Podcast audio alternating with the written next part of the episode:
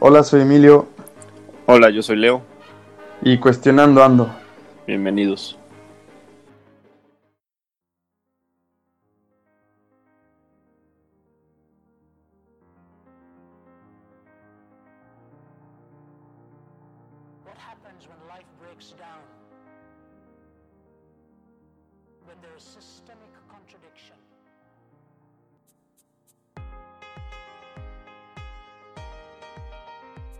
Yo creo que es una de las semanas que he visto muchísima actividad este, en las redes sociales. Bueno, en todos lados se está moviendo mucho. Entre lo del COVID, eh, lo de George Floyd, la pantalla negra, eh, las marchas contra AMLO, la separación que hay por lo mismo. Y, algo que, que me está pesando mucho y de hecho quería hablar era el hate que hay por una pantalla negra, ¿sabes? Por, por unirse a algo, llegó a, o sea, hubo un, un hate en cuestión de redes sociales que empezó a separarse. Y dije, bueno, se estaba uniendo ahí algo. Ahora que ya son dos bandos otra vez, o sea, ¿por qué esa necesidad de separarnos en todo? Yo creo que es un miedo a publicar, simplemente un miedo a publicar y ver que otro publica y pues sí te, sí te mueve, ¿no? Y me ha pasado decir, ay, este pendejo, ¿por qué publica? al final está publicando porque él se atreve y tú no, quizás. Sí, quizás. Sí, es el que subió la foto negra, bueno, la pantalla negra, es este. Una de dos, o, porque de verdad lo siente, o por subirse al tren del mame, como dicen, para hacer tendencia, para ser parte del show, para ser parte del juego. es parte de, ¿no? Las redes sociales nos hacen eso, seguir entonces, sí, eso es parte de, y si lo subiste para ser parte de, pues no está mal, digo, al final lo estás haciendo por algo, te pusiste a investigar el porqué, el porqué de la pantalla negra, y al final te puede mover algo, te puede empezar a cuestionar algo en tu cabecita, decir, ah, sí, he sido racista, clasista, eh, este, he discriminado a gente, ya sabes. Digo, y, te, voy a decir algo que me, que me está gustando, que es verle el lado positivo al hate, y es que nos abrió los ojos en que aquí en México, bueno, que en México también hay ese racismo, porque quizás si todos hubiéramos seguido el tren de el racismo negro y en Estados Unidos, no nos hubiéramos dado cuenta de que en México también hay racismo, que, que no, es, no por eso hay que juzgar al que subió la pantalla negra, pero que en realidad en México hay mucho racismo negro, mucho clasismo, digo, mucho contra los indígenas, contra las clases sociales, contra las mujeres, la homofobia. Eh, en México tenemos un racismo por todo, además, no, es solamente por, por un color de piel, sino por tantas cosas, tenemos tantas divisiones, que a lo mejor esos haters nos abrieron un poco los ojos, viendo el lado positivo de esos haters, ¿no? Sí, sí, eso sí. Eh, yo la verdad en esta vez me costó y vi varios comentarios de amigos, bueno, no de amigos, bueno, sí, de amigos en las redes, que dije, wow, o sea, se está peleando por lo mismo que, estás que estabas tú peleando el 8 de marzo, está peleando por lo mismo que queremos todo el planeta entero, que es unirnos, y vas y tiras hate. Aparte, hate, o sea, le dices hipócrita, pendejo y que solo te subes al tren y que no sé qué. O sea, vi comentarios que dije, bueno, pues está peleando por lo mismo, es, es pelear por lo mismo, es unirnos. Y como te digo, es muy fácil ver para afuera. Por eso también lo de la pantalla negra pasó así a nivel México, porque es más fácil ver lo que está pasando en Estados Unidos que ver para adentro, ver lo que está pasando en México. Es más fácil ver el problema ajeno que el personal. Exactamente. ¿Por qué? Porque duele menos. No, y que, que, viene en nuestra naturaleza. Todos hemos hecho, dime quién no ha hecho comentarios y, yo he sido muy, muy homofóbico, muy machista, muy... Que, que ahora me doy cuenta y digo, wow, lo equivocado que estaba, porque yo lo hice, y lo hice mucho tiempo, y lo hice muy duro, y ahora ver hacia atrás y darme cuenta de eso, me da gusto ver mi evolución, que he encontrado dentro de mí esa motivación para no hacerlo, y que, que al final me da una esperanza de que, bueno, las personas pueden, pueden cambiar de alguna forma.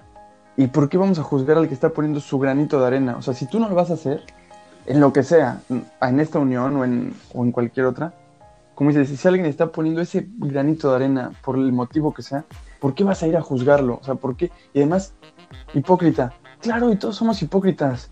Dime tú cuándo no has sido hipócrita. O sea, a lo mejor Sí, todos hemos sido racistas, todos hemos sido este, hipócritas, ya sabes, todos hemos tenido malos pensamientos, todos hemos en la mente querido matar, matar a alguien, pura desesperación, ¿sabes?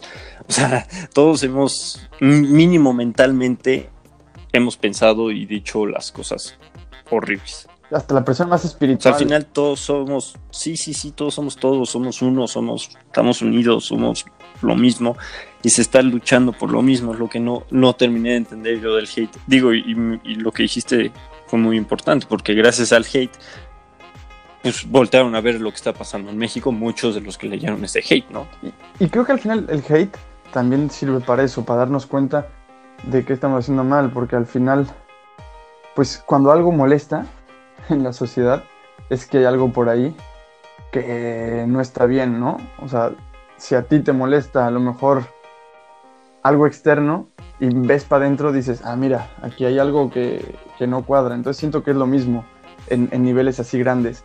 Cuando se ve mucho hate es porque algo, algo hay ahí, algún buen movimiento se está generando que molesta a los demás. Sí, exacto. Y, la verdad, digo, yo no subí mi pantalla negra, yo no subí tampoco la pantalla morada del 9 de marzo digo el 8 de marzo, sí vi mucho cambio a partir del 8 de marzo, o sea, mínimo yo en mis redes, en mis grupos, este, sí vi cambios, un cambio muy baboso. He visto menos pornografía en los, en los grupos de WhatsApp que los que se veía antes, ¿sabes? O sea, sí, sí ha cambiado algo y todos estos movimientos sirven y van sirviendo de poco a poco tal vez, pero van funcionando, eso sí me queda clarísimo y, tirarle hate a un grupo así es impresionante. Ahora, otro, otro tema que tú me pusiste un ejemplo y lo platicamos, el tema de destruir en las manifestaciones o no destruir. y las cuestionamos. Mira, yo quiero cuestionar el, el odio combatiendo odio, que si fueran matemáticas, el menos por menos es más, pero aquí no son matemáticas justo, justo, justo una ex me dijo eso. que en cuestiones, en temáticas menos por menos es menos, ¿sabes? Eso, más pero. Por más pero, es más. Pero viendo, por ejemplo, algunos videos en Twitter de, de las manifestaciones, pues cómo vas, o sea, la gente ya tirando hate, bueno, no tirando hate, ah, odio, o sea, haciendo fogatas y quemando banderas y pues ¿cómo va a que se apagó la Casa Blanca? ¿Cómo va a reaccionar la gente? Pues el ejército tiene que salir con odio a frenar eso. Entonces, ¿eso qué pasa? Que están agrediendo a la gente y generan más odio de los manifestantes. ¿Y eso qué pasa? Que, se empieza a hacer una bola de nieve porque necesitan más resistencia por ambos lados, que al final digo, puta, va a terminar en una guerra.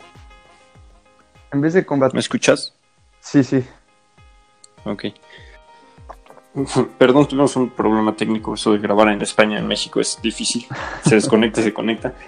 Eh, algo, hubo un ejemplo tuyo que, me encantó y lo platicamos, eh, que me dijiste. Es que tú tirarías tu casa si, si algo te hace tu mamá o si te quieres manifestar contra tu mamá. Y mi respuesta fue, si es la única forma que mi mamá me va a voltear a ver, tal vez sí lo haría, ¿sabes? Ese ejemplo me, gustó porque pues, es un poco lo que está pasando en las manifestaciones. Es la única forma que, aparte en los medios, porque aquí no solo son los políticos, los medios, nosotros y los políticos, es la única forma que volteamos a ver, ah, ¿por qué se están quejando? ¿no? Porque están destruyendo todo. Claro, llama más la atención una noticia mala que una buena. O sea, siempre cuando hay desastre, creo que es hasta parte de la comunicación. O sea, en los noticieros en alguna clase vi que creo que si, si, no, si no tiene chispa, si no tiene fuego, si no tiene candela ahí para que, para que caliente el ambiente, no sale en, las noticias. Entonces una manifestación pacífica pues no va a tener la repercusión que tiene, por ejemplo, el, en Barcelona que me tocaron los contenedores incendiando. Y yo decía, ¿cómo puede ser que es como incendiar tu propio cuarto? Es tu casa, dejas de atraer turismo. Pero después, hablando contigo en esto, entendí que es totalmente cierto. Mientras no llames la atención gritando y pataleando, tu mamá no te va a hacer caso con una sonrisa. Exactamente. Tienes que ser berrinche. Ahora sí está cambiando, se están haciendo más, este, como, como famosas imágenes de gente arrodillada, de policías arrodillados. Vi una foto de esas que dije, bueno, qué padre que, que con amor también ya se estén dando a notar, ¿sabes? O sea que también eso es lo que necesita el mundo. Necesitamos mucho amor, mucha empatía. Y te aseguro que el 90% se manifiesta así, se manifiesta de rodillas, pero los que salen en televisión es ese 10% que, que se manifiesta con fuego.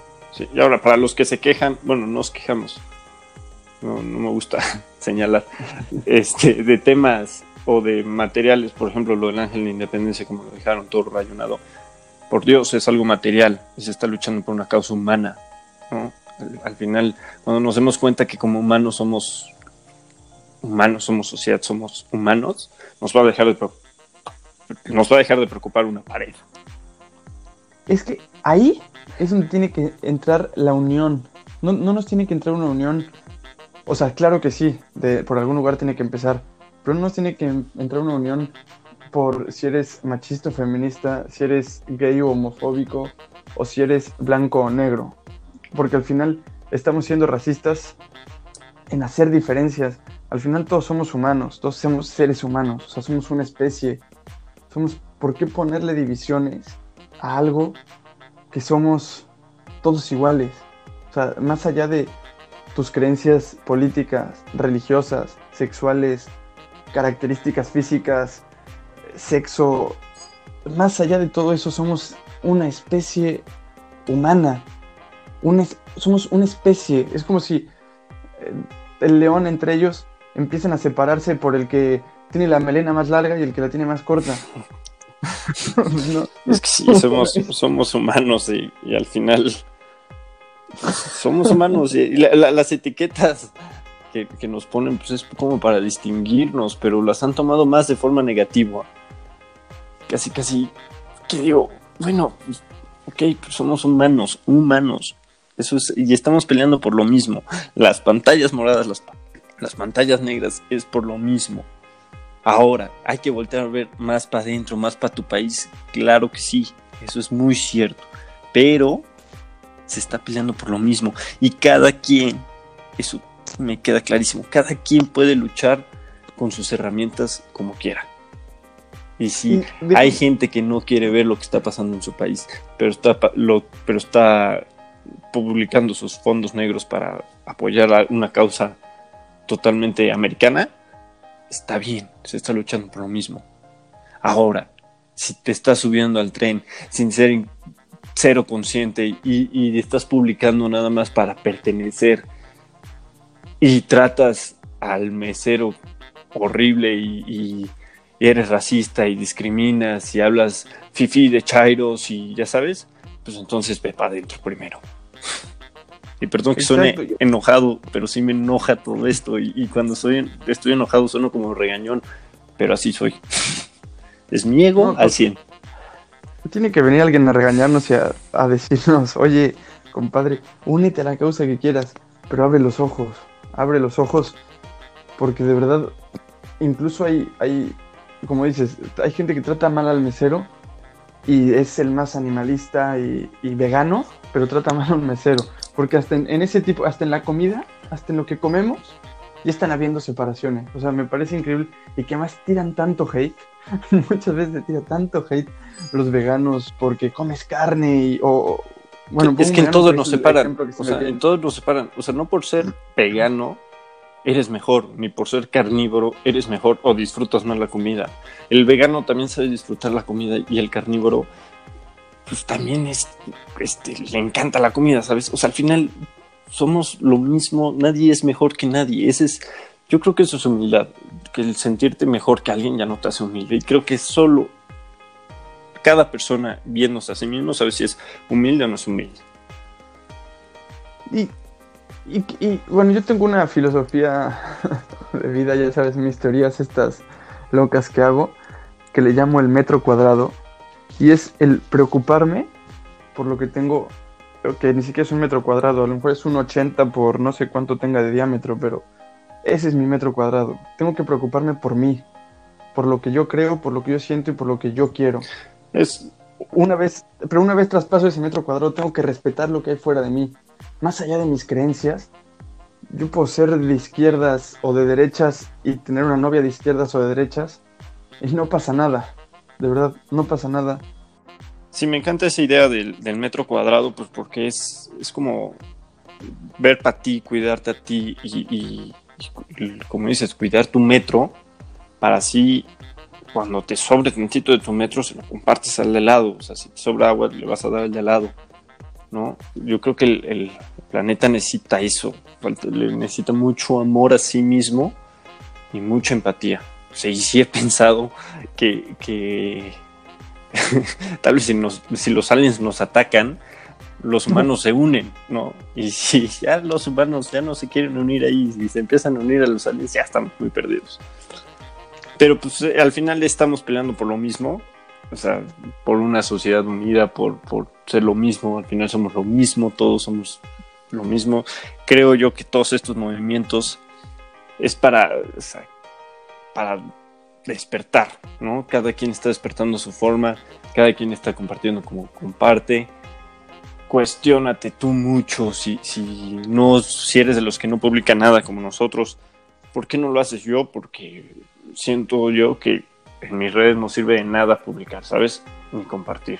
Estoy haciendo un podcast de esto, creo que es lo, lo último que van a escuchar hablar de esto, tal vez, pero es eso, o sea, no, cada quien tiene sus herramientas, cada quien habla del, lo que quiera, cada quien defiende como pueda, pero no te metas con, movimientos de estos.